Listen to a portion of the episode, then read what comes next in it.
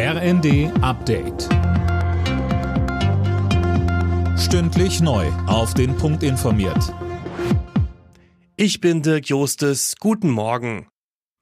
Der Bundestag kann das 100 Milliarden Euro schwere Sondervermögen für die Bundeswehr wie geplant morgen verabschieden. Erst gestern hatte die Union noch die Abstimmung in den Haushalts- und Verteidigungsausschüssen blockiert. CDU und CSU wollten sich nochmal alles ganz genau ansehen, haben den Weg aber jetzt freigemacht, so Unionsfraktionschef Friedrich Merz im ersten. Nicht nur die CSU, auch wir hatten den Wunsch geäußert, dass wir doch die Gesetzestexte sehen, nicht nur den Texte für die Grundgesetzänderung, sondern auch äh, noch einmal die Texte über das Errichtungs- und Finanzierungsgesetz.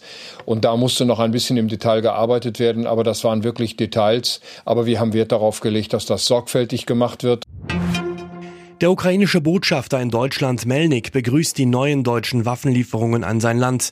Das Eis sei gebrochen, sagte Melnik der Stuttgarter Zeitung. Gerade um das Luftabwehrsystem Iris habe man sich seit fast drei Monaten bemüht.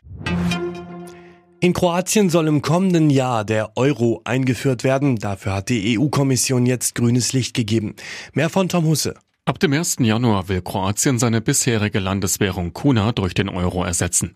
Von der EU-Kommission heißt es, das Land würde alle nötigen Voraussetzungen für so einen Schritt erfüllen. Und Kommissionschefin von der Leyen betonte, der Eintritt Kroatiens in die Eurozone werde die Wirtschaft des Landes und auch den Euro stärken. Die EU-Mitgliedstaaten müssen dem Ganzen jetzt noch zustimmen.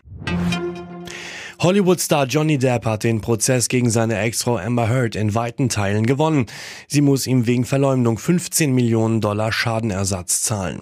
Die Geschworenen sprachen allerdings auch Depp der Verleumdung schuldig. Er muss seiner Ex-Frau 2 Millionen zahlen. Alle Nachrichten auf rnd.de